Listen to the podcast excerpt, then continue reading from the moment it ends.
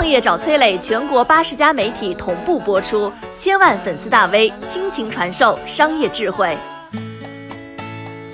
没有资源的普通人与富二代相比，最大的底牌是什么？一无所有的奋斗者比努力的富二代更容易成功，你相信吗？先别急，听完今天我讲的故事。这个故事啊，要从让人无法理解的茅台镇说起。前段时间呢，我去茅台镇出差，第一次到茅台镇呢，这里的景象啊，着实让我是大开眼界。和大众认知当中靠茅台酒才闻名的传统印象不一样，茅台镇呢，其实还是一个难得的旅游胜地呀。论景色，小镇的建筑基本被改造成了传统的前地吊脚屋的风格，整个镇子看上去那就像是一个大公园。目光所至之处，那是古朴静海，全是美景。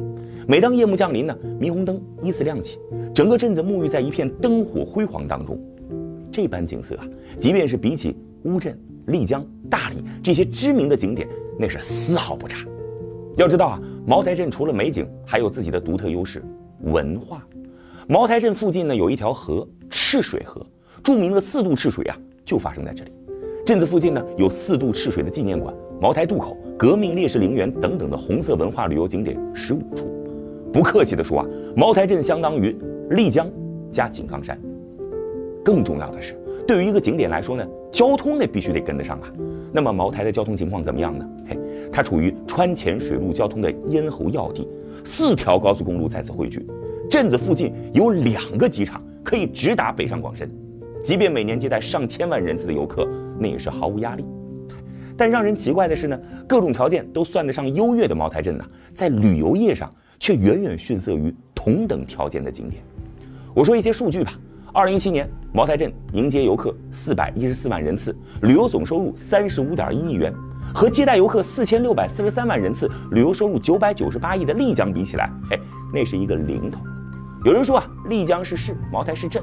那我们对比一下乌镇吧，一年接待游客一千零一十三万人次，那也是完全碾压茅台。你说为何本应该成为旅游业尖子生的茅台镇，手握一副好牌，却打出了烂局呢？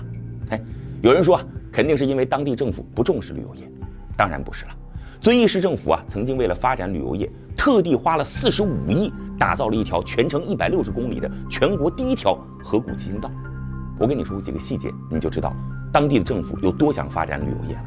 茅台镇当地的农业银行，它不叫银行，叫农业钱庄；工商银行，它叫工商钱铺。哎，那是因为旅游业不重要吗？更不可能。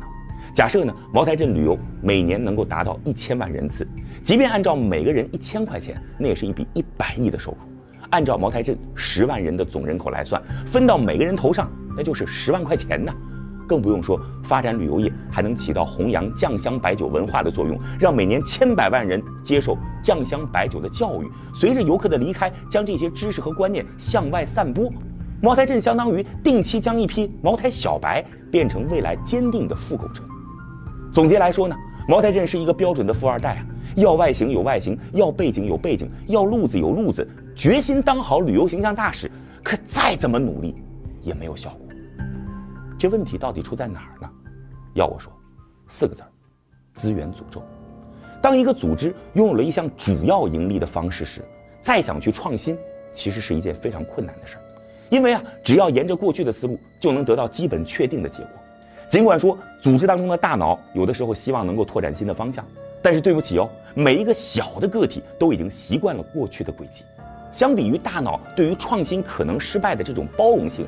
组织当中的个体啊，他是更不愿意去承担失败的风险的。我再举一些例子，你感受一下啊。茅台镇的旅游过程当中，有一个非常重要的环节，就是参观茅台酒厂的包装车间。对于游客来说呢，这是感受茅台酒文化的一次重要体验。但是当地的酒厂固执地按照自己的节奏生产，有的时候呢，这个包装的工作只能在上午进行，那下午到的游客就看不到过程了。而这样一个生产流程简单的改变，为什么这么难呢？因为对于茅台公司来说，生产流程和员工感受比游客的体验更重要。如果改了，就有可能对原有的体系带来风险。再比如说啊，茅台镇古色古香的建筑，它做民宿和酒吧是非常适合的。但是在茅台竟然非常缺民宿，为什么呢？绝大多数的商家都会把房子租下来开酒铺，这样的惯性思维很难改变。和茅台镇比起来啊，乌镇算是一个标准的穷小子。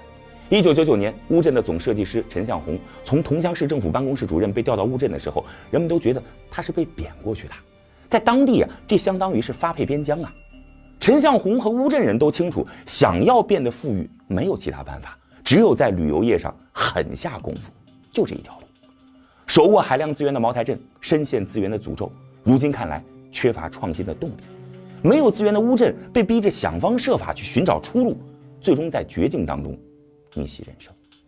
你相信吗？哪怕对于普通人来说，正是因为一无所有。恰恰才能最终无中生有。我是崔磊，很多互联网公司都曾邀请我去分享创业方面的课程，包括抖音、快手、百度、阿里、腾讯等等。我把主讲内容整理成了一套音频课程，里边包含如何创业、如何做副业、优质项目剖析等等，相信啊会对您有所帮助。